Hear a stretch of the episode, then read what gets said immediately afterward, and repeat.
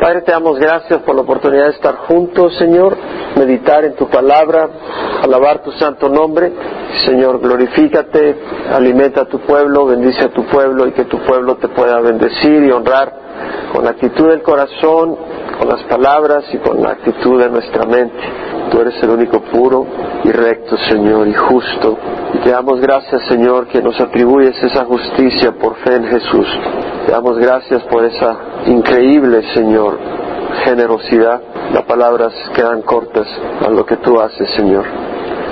Te damos gracias, sigue bendiciendo este tiempo en nombre de Jesús. Amén. Salmo 64. Al director del coro, Salmo de David. Escucha mi voz, oh Dios, en mi queja. Guarda mi vida del terror del enemigo. Escóndeme de los planes secretos de los malhechores, del asalto de los obradores de iniquidad, que afilan su lengua como espada y lanzan palabras amargas como saeta, para herir en oculto al íntegro, lo hieren repentinamente y no temen. Se aferran en propósitos malignos, hablan de tener trampas en secreto y dicen, ¿quién las verá? Traman injusticias diciendo, estamos listos con una trama bien concebida, pues los pensamientos del hombre y su corazón son profundos. Pero Dios les disparará con saeta, repentinamente serán heridos. Vuelven su lengua tropezadero contra sí mismos. Todos los que los vean menearán la cabeza. Entonces todos los hombres temerán y declararán la obra de Dios y considerarán sus hechos. El justo se alegrará en el Señor y en él se refugiará, todos los rectos de corazón se gloriarán. Cuando empecé a leer este salmo dije, bueno, rápido me voy a pasar al 65. Pero a la medida que empecé a, allá a trabajar un poco en, el, en la preparación, lo estuve leyendo y de hecho leí el 65 y vamos a leer rápido el 64. El tema es sencillo. David clama contra aquellos malvados y luego Dios va a hacer justicia y ya me paso al 65. Pero ya empecé a tomar nota y realmente empecé a tomar muchas notas y me, quedé en el Salmo 64 porque hay mucha enseñanza que podemos pasar por desapercibido. Y claro, en la enseñanza expositiva podemos decir que dice y, ya, pero es buena la aplicación y es buena la meditación en lo que el Señor nos está diciendo. Estoy seguro que todo el texto del Salmo 64 puede capturar todo un día para meditar en él. Y es bueno meditar en lo que dice. Salmo 64.1 dice, escucha mi voz, oh Dios, en mi queja, guarda mi vida del terror del enemigo. La palabra escucha acá es el chama. O sea, pon atención, escucha con interés, entendiendo, no como quien oye una hoja que cae, sino como aquel que está oyendo a su hijo que está clamando, que está en crisis, está en un problema. Le dice, pon atención, escúchame. Oh Dios, en mi queja, no es queja contra Dios. La palabra queja acá eh, en el hebreo es un quejido, una expresión audible, verbal, de angustia, de dolor, una lamentación. Eh, puede ser la queja de un niño, por ejemplo, que viene a su papá y se queja de otras personas que le están haciendo daño, que, que se están burlando de él, que le han maltratado y viene y se queja ante su papá. No es una queja de Dios, sino una queja ante Dios de una situación que le aterroriza. Escucha mi voz, oh Dios, en mi queja, en mi quejido. Guarda mi vida del terror del enemigo. Guarda, es decir, la palabra acá quiere decir eh, cuida, vigila, como el que está cuidando un viñedo del enemigo que quiera venir y prenderle fuego. Protégeme como proteges a un viñedo, protégeme como aquella persona eh, que cuida sus pertenencias de los ladrones o su, su, su campo de las zorras, presérvame del peligro, guarda mi vida, escóndeme del enemigo, del terror del enemigo, del terror está refiriéndose del ataque, de las armas, de la violencia, de la traición, de la destrucción del enemigo feroz que causa terror. Por ejemplo, cuando pensamos en los musulmanes extremistas y las, la, dureza de sus ataques y la ingratitud causa terror, ¿verdad? Entonces, eh, por eso se le llaman terroristas.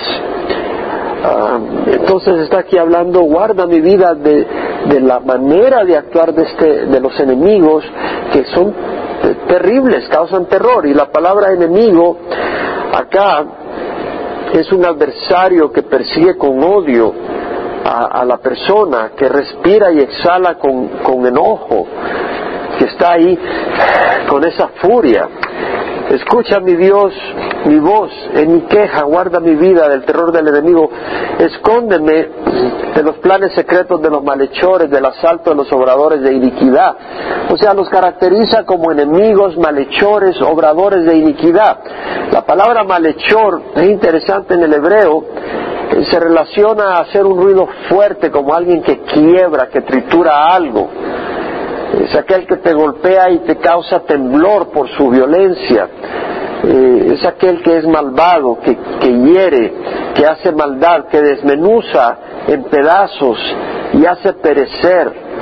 Es decir, aquel, aquella persona despiadada, cruel, sin sentimientos. Escóndeme de los planes secretos, de los malhechores, del asalto de los obradores de iniquidad. La palabra iniquidad quiere decir vanidad, algo que es vacío. Eh, los ídolos son vanidad, son iniquidad porque no responden, no, no sirven, son un engaño. Y la persona inicua es falsa, puede aparentar una cosa, pero es falsedad, es traición, es maldad, trae calamidad, trae tristeza. Entonces, ¿qué es lo que hacen? Bueno, sus planes son secretos, es decir, obran en la oscuridad, no a la luz.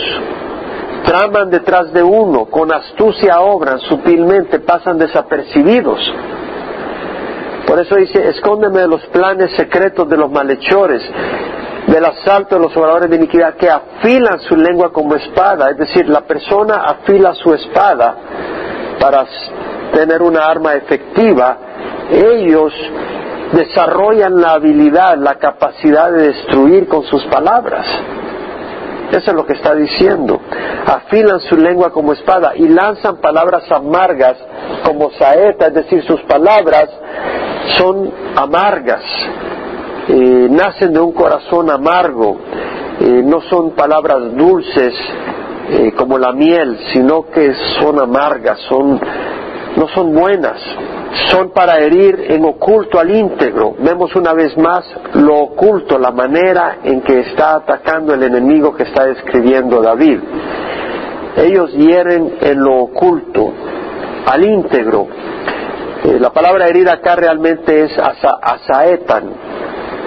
asaetan, asaetear, tirar saetas, eh, tirar flechas. Entonces hieren, tiran saetas en lo oculto cuando no lo ve la víctima.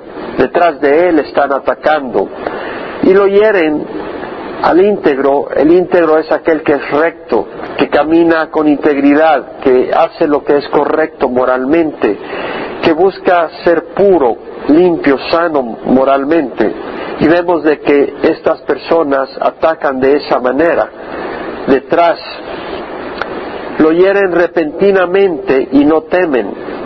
Es decir, en un momento sale su ataque, repentinamente, y no temen, es decir, no tienen temor de Dios, como que si Dios no los ve. No tienen un conocimiento de que Dios un día va a traer a juicio estas cosas. No hay respeto a la vida que están destruyendo. No hay respeto a, la destrucción y el caos que están trayendo, no tienen miedo a las consecuencias, no tienen miedo a las represalias, no tienen ninguna, ningún temor, actúan impunes. Y luego dice, se aferran en propósitos malignos.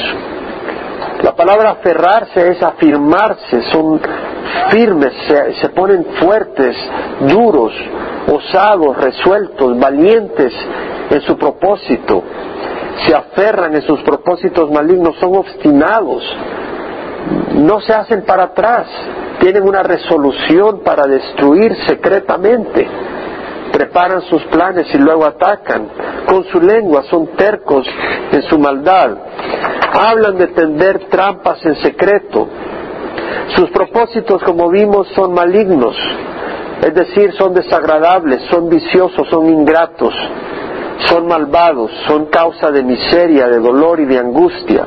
Hablan de tender trampas en secreto, una vez más secreto, en lo oculto, son planes secretos, hablan de tender trampas en secreto. La palabra trampa acá es en inglés bait, lure, snare. Es una palabra mejor explicada en el inglés. Es decir, un cebo, una carnada como el que va a pescar y pone su bait, pone su lombriz en el anzuelo para agarrar su, su pescado. Eh, como el que pone el, lazo ahí bien armadito donde va pasando la víctima en un camino, eh, decir, hay mucha maleza, hay mucha espina y, duro el camino, pero por ahí hay un caminito muy agradable que pasa por ahí y es ahí donde pone su trampa para agarrar a la persona incauta, una trampa.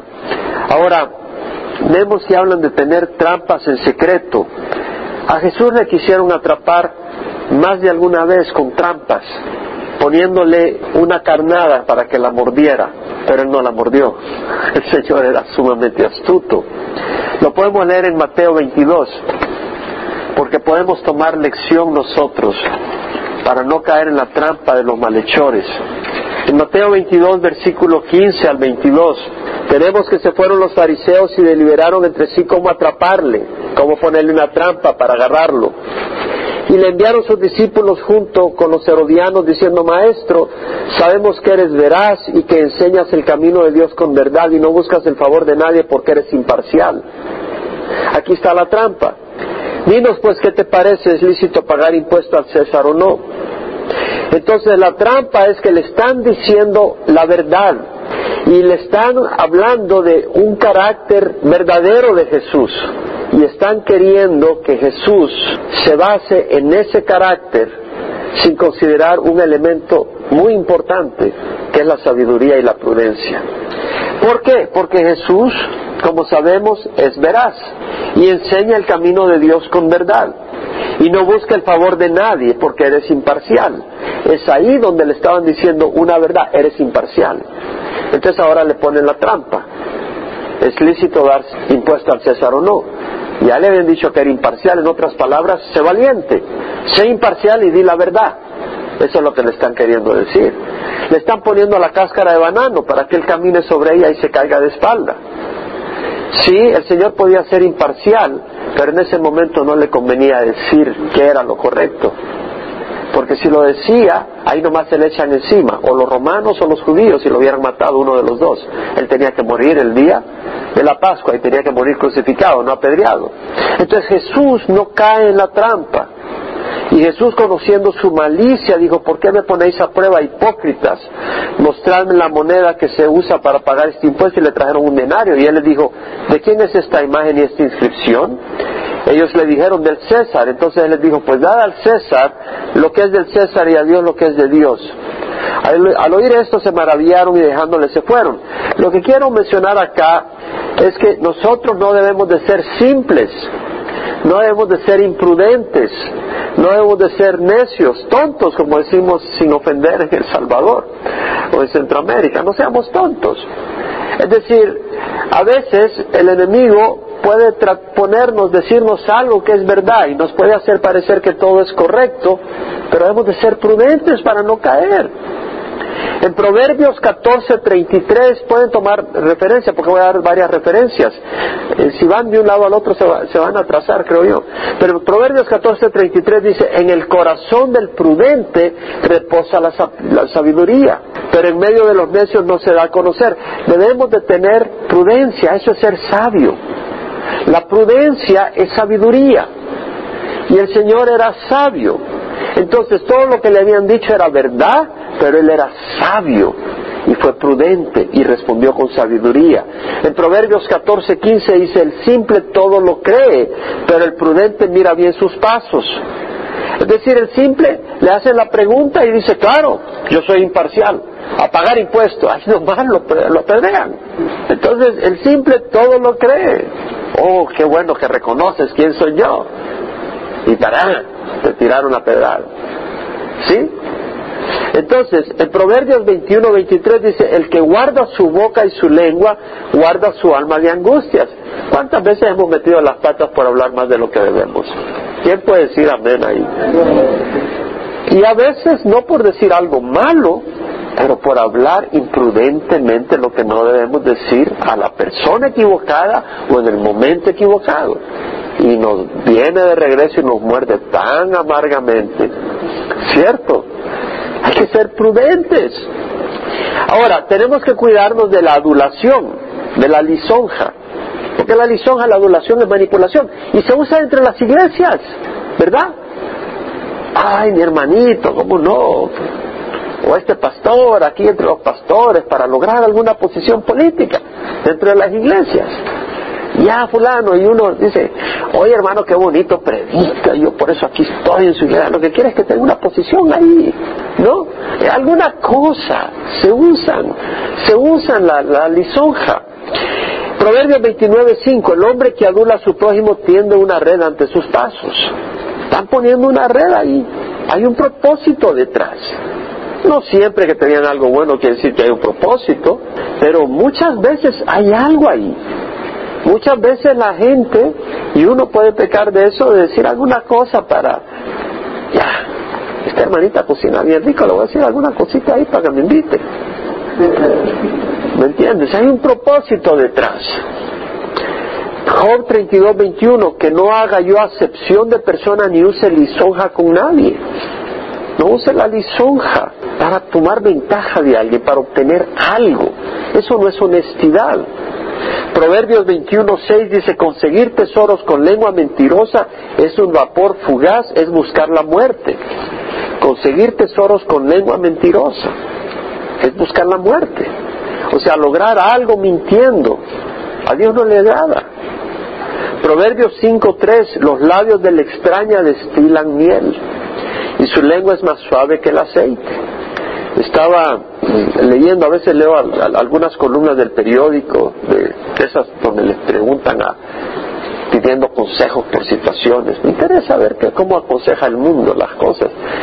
Y, y resulta una muchacha que mm, tiene dos semanas de andar con un muchacho y ya salió embarazada y ya los amigos del muchacho, la, mamá del muchacho dice, aquí hay gato por liebre, no es tu hijo.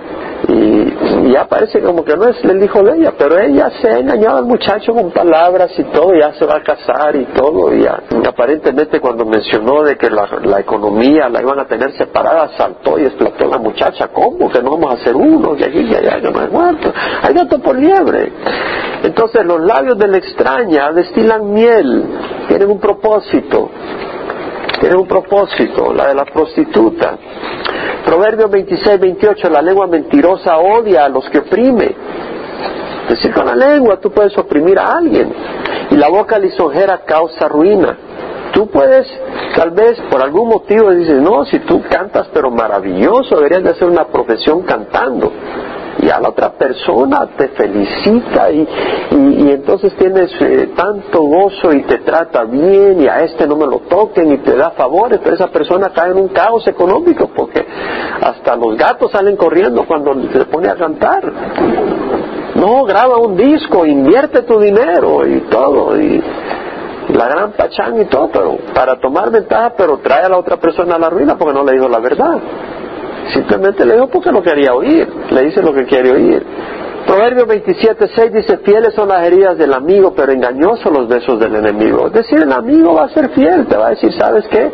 Aullas cuando cantas, mi amigo. Mejor deja que, mejor deja que Israel dirija la alabanza, pero tú no cantes al frente. ¿Me entiendes? No, no lo estoy usando como lisonja, lo puse como ejemplo. No me va a decir que estoy lisonjeando al varón este. No, me da nada, así que no te preocupes, no es, no es lisonja.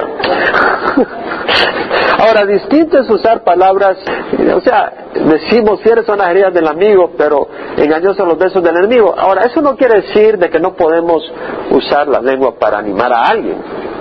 Si me explico, no quiere decir que tenemos que ser como plomo. Proverbios 31, ¿verdad? La mujer hacendosa abre su boca con sabiduría y hay enseñanza de bondad en su lengua. Es decir, con su lengua promueve la bondad, esparce la bondad. Eclesiastés 10:12 dice, llenos de gracia son las palabras de la boca del sabio, llenos de gracia. Hay gracia en sus, en sus palabras. Entonces es bueno, ¿verdad? Que Dios nos dé sabiduría. Proverbios 15:4, la lengua pasible es árbol de vida. Es alguien que está todo consternado y ya usa la, la lengua, cálmate, si no, si no es así la cosa, no te preocupes. Vas y le echas fuego, no le echas gasolina, sino que calmas un poco la cosa. Proverbios 12, 18, hay quien habla sin tino como golpes de espada, pero la lengua de los sabios sana. Según de Corintios 1, 3 al 5. Bendito sea el Dios y Padre de nuestro Señor Jesucristo, Padre de misericordias y Dios de toda consolación, el cual nos consuela en toda tribulación nuestra, para que nosotros podamos consolar a los que están en cualquier aflicción, con el consuelo con que nosotros mismos somos consolados por Dios. Porque así como los sufrimientos de Cristo son nuestros en abundancia, así también abunda nuestro consuelo por medio de Cristo. O sea, vamos a pasar tribulaciones. Y lo que dice Pablo que así como sufrimos los sufrimientos de Cristo por caminar con el Señor, el Señor nos consuela y con ese consuelo podemos dar palabras de consuelo a otra persona. Eso es lo que nos está diciendo. Que podemos usar nuestra lengua para consolar a otras personas. Yo espero que hagamos eso que usemos nuestra boca para consolar.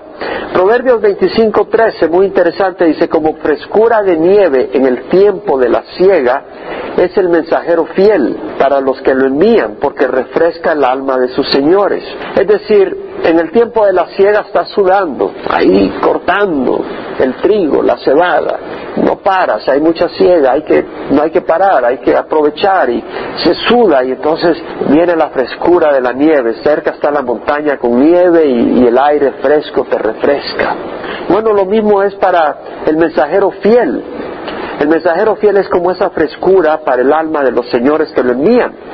Eso pienso que entonces nosotros hemos de ser mensajeros de ánimo, de palabra de consuelo. Y al ser mensajeros de ánimo, de palabra de consuelo, estamos refrescando al que nos envía, que es el Señor. ¿Sí? Bonito, ¿verdad? Bonito pensar que podemos agradar de esa manera al Señor. Ahora, siguiendo en el Salmo 64, dice la palabra en el versículo 5, se aferran en propósitos malignos, hablan de tender trampas en secreto y dice, ¿quién las verá? Es decir, ellos dicen, nadie ve, estamos armando este, esta trama, pero Dios ve. Dios ve y un día va a traer a cuentas. Traman injusticia, diciendo, estamos listos con una trama bien concebida, pero los pensamientos del hombre y su corazón son profundos. Traman, es decir, piensan, idean, planean, buscan la manera, están tramando injusticias, es decir, actos violentos, actos que no son rectos, son maldades, y dicen estamos listos con una trama bien concebida, pues los pensamientos del hombre y su corazón son profundos. Es decir, el pensamiento del hombre y el corazón del hombre es profundo y puede tramar, concebir, y nosotros debemos de cuidarnos. ¿Cómo estamos planeando? ¿Cómo, ¿Qué estamos pensando respecto a fulano o fulana? ¿Qué estamos pensando respecto a fulano o mengano? ¿Qué pensamientos tenemos en nuestra mente? Porque si están sazonados con amargura, cuidemos nuestra lengua, porque puede tramar destrucción para esa persona. Entonces tenemos cuidado de que no estemos tramando venganza, que no estemos tramando ajustar cuentas. Según de Corintios 10, 3 al 5 dice, aunque andamos en la carne, no luchamos según la carne. Por supuesto, nos golpean, nos atacan, vemos algún plan, alguna cosa queremos atacar. Pero dice, las armas de nuestra contienda no son carnales, sino poderosas en Dios para la destrucción y fortaleza, destruyendo especulaciones y todo razonamiento altivo que se levanta contra el conocimiento de Dios y poniendo todo pensamiento en cautiverio a la obediencia de Cristo. Es aquí donde quiero concentrarme. Poniendo todo pensamiento en cautiverio a la obediencia de Cristo. Es decir, cuidemos que nuestros pensamientos estén sometidos a Jesucristo. ¿Se aplica en nuestras vidas o no? ¿O es chino para algunos de ustedes? Yo creo que se aplica. Salmo 64, 7 al 8. Pero Dios les disparará con saeta Vea bien que ellos dicen, lanzan palabras amargas como saeta. Es decir, David dice que lanzan palabras amargas como saeta y vemos que Dios les disparará con saeta. Es decir, Él pagará a cada uno conforme a sus obras. Porque en Dios no hay acepción de personas, como hemos leído en Romanos 2, 6 y 11. Repentinamente serán heridos. Vimos de que ellos hieren repentinamente y no temen, el versículo 4. Repentinamente serán heridos. Probarán la misma medicina. Vuelven su lengua tropezadero contra sí mismos. Es decir, ellos usan la lengua para derribar al justo. Dios los confundirá, de manera que su lengua será un tropezadero entre ellos para que se quiebren la nariz, para que caigan. Y todos los que lo vean menearán la cabeza, es decir, ellos obran en secreto, ellos hieren en lo oculto, sus planes son secretos, pero Dios los expondrá públicamente y la gente meneará la cabeza diciendo qué barbaridad. Es decir, en Mateo 10, 26 dice, nada hay encubierto que no, haga, que no haya de ser revelado, ni oculto que no haya de saberse. Si nosotros estamos planeando, si nosotros estamos obrando de una manera malvada, aunque sea en secreto, un día se va a saber. En Primera de Corintios 4, 1 al 5, dice que todo hombre nos considere de esta manera como servidores de Cristo y administradores de los misterios de Dios. Pablo dice, ahora bien, se requiere además de los administradores que cada uno sea hallado fiel. En cuanto a mí es de poca importancia que yo sea juzgado por vosotros o por cualquier tribunal humano. De hecho, ni aun yo me juzgo a mí mismo, porque no estoy consciente de nada en contra mía. Mas no por eso estoy sin culpa, pues el que me juzgue del Señor. O sea, es decir, Pablo dice, es necesario que los administradores, o sea, que él es un siervo de Dios, él es un administrador de Dios. Y por lo tanto, él dice que todo hombre nos vea así, servidor de Cristo y administrador de los misterios de Dios. Y se requiere que los administradores sean fieles. Ahora dice, a mí no me importa que usted me esté juzgando si soy fiel o infiel. Ustedes no me pueden juzgar, dice Pablo. Dios es el que me va a juzgar. Eso es lo que dice. Ustedes no pueden decir, este hermano, eh, a menos de que ande en adulterio, me explico, a menos que sea un perezoso, un parásito, un ladrón, pero eh, cuidado de estar juzgando. Ahora, Pablo dice, no juzguéis antes de tiempo, sino esperad hasta que el Señor venga, el cual sacará a la luz las cosas ocultas en las tinieblas y pondrá de manifiesto los designios de los corazones. ¿Se acuerda que el domingo hablábamos de la motivación? El Señor va a poner de manifiesto la motivación, los designios de los corazones. Y entonces cada uno recibirá su alabanza de parte de Dios. Es decir, un día Dios va a exponer las cosas. Ahora, acá vemos que el versículo 8 está hablando y el 7 que el Señor va a traer, va a remunerar, va a pagar a los que hacen maldad con castigo. Es lo que está diciendo. Ahora, dice, entonces todos los hombres temerán y declararán la obra de Dios y considerarán sus hechos. Es decir, sabemos que un día va a juzgar a todo el mundo y que un día va a derramar su ira sobre la tierra por siete años y estamos cerca. Estamos cerca, si solo póngase a ver la noticia y lo que está ocurriendo. Estamos cerca, Dios va a traer su juicio. Pero, aunque todavía no viene el juicio de la tribulación y aunque ahora Dios todavía no juzga a todo el mundo, pero a lo largo de la historia Dios disciplina y castiga. Y aún a sus hijos los disciplina. Y el propósito es que castiga al malvado, lo castiga muchas veces. Yo pienso que la destrucción de Nueva Orleans no es casualidad. Orleans es una ciudad embebida en homosexualismo y en inmoralidad y en pornografía como no tienen idea. El que no ocurra acá en California no es que Dios no lo vaya a hacer. Y el que no ocurra, bueno, mire Nueva York, un lugar de tanta inmoralidad y desorden. Ya ocurrió en Nueva Orleans, Nueva York, tantas ciudades como Las Vegas, San Francisco, Orange County. Más vale ir a buscar otro lugar a donde moverse, porque que, que la cosa está seria acá. Los que vienen buscando el sueño americano, híjole. Primera de Corintios 11, Pablo está hablando de la disciplina del Señor. Versículo 28, examínese cada uno a sí mismo entonces coma el pan y, la y beba de la copa. Es decir, estaban tomando la Santa Cena sin reconocer lo que estaban haciendo. Unos estaban embriagando, otros llevaban ahí su, sus carnitas asadas, sus costillas con barbecue sauce, y el otro llevaba pero solo la servilleta porque no tenía ni qué comer. Entonces dice, había un desorden y Pablo dice, el que come y bebe sin discernir correctamente el cuerpo del Señor, come y bebe juicio para sí. Por esta razón hay débiles, muchos, y enfermos entre vosotros y muchos duermen. Duermen quiere decir que están muertos. Pero si nos juzgáramos a nosotros mismos no seríamos juzgados. Pero cuando somos juzgados el Señor nos disciplina para que no seamos condenados con el mundo. Es lo que estamos viendo, que el Señor puede disciplinar con enfermedad, con debilidad y con muerte. Dios puede traer muerte a, sus, a los creyentes para disciplinarlos y traer seriedad. Ese comportamiento que no le agrada al Señor.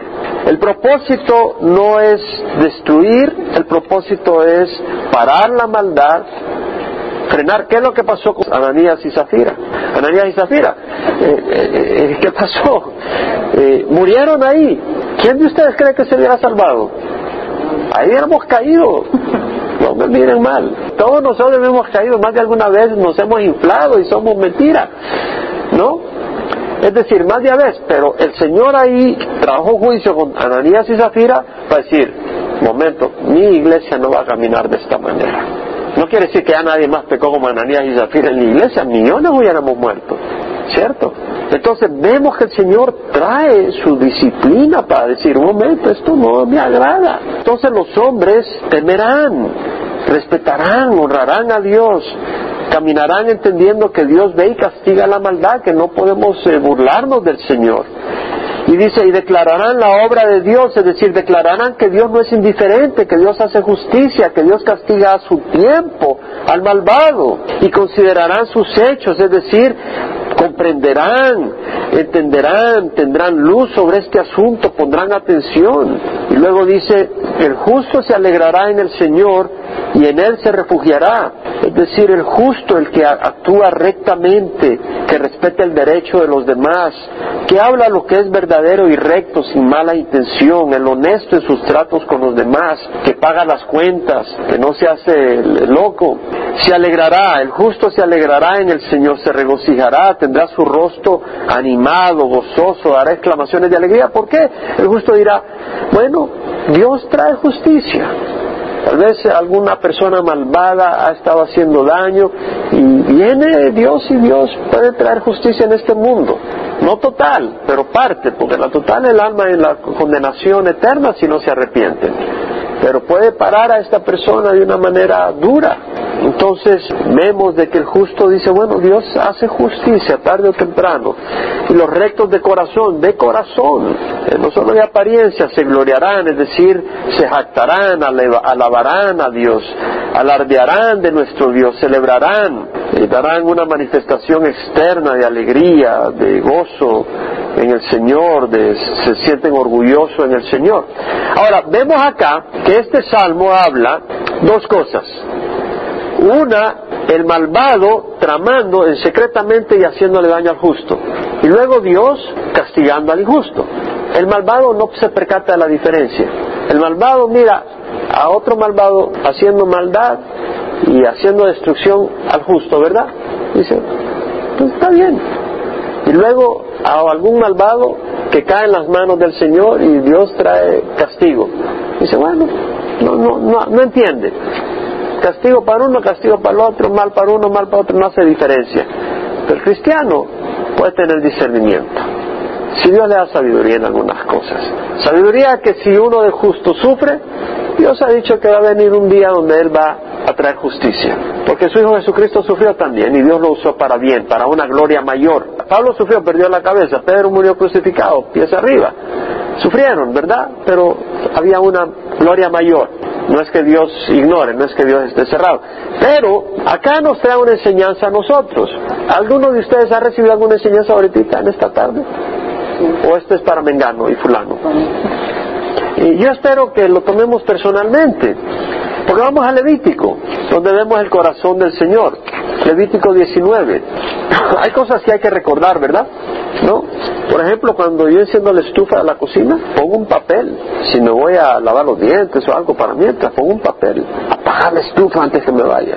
Porque si se me va la onda, se prende en fuego el lugar. Y como yo paso pensando en mil cosas, rápido ando pensando en otras cosas y ya se me olvidó que tengo la estufa y cocinando algo. Se me olvida. Poner papeles por todos lados. Y entonces tenemos que recordarnos de algunas cosas. Algunos de ustedes no, pero yo sí necesito recordar estas cosas. Levítico 19:11 dice, no hurtaréis. No estoy diciendo que sean ladrones, hermanos, pero el Señor nos habla de no hacerle daño al prójimo, ¿no? No hurtaréis, no engañaréis. O sea, no, no robes, está diciendo. Entonces cuando vas y dices, hombre, quiero un poco de loción para hoy en la noche, y, vas a Target, ¿verdad? Ya compras la loción y ya la usas en la noche, el día siguiente la regresas porque dices, bueno, no la he usado. Y te dan el dinero de regreso, estás robando, mi hermano.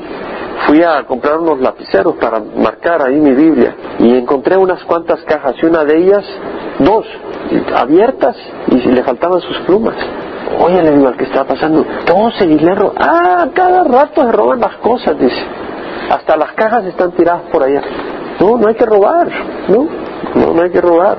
No hurtar, no engañar, no os, no os mentiréis unos a otros, no mintamos. No juréis en falso por mi nombre, profanando así el nombre de tu Dios, yo soy Jehová. No oprimáis a tu prójimo, no le robarás. El salario de un jornalero no ha de quedar contigo toda la noche hasta la mañana. No maldecirás al sordo. Decir el sordo no oye, no lo maldigas. En otras palabras, lo mismo maldecir a alguien cuando no te oye.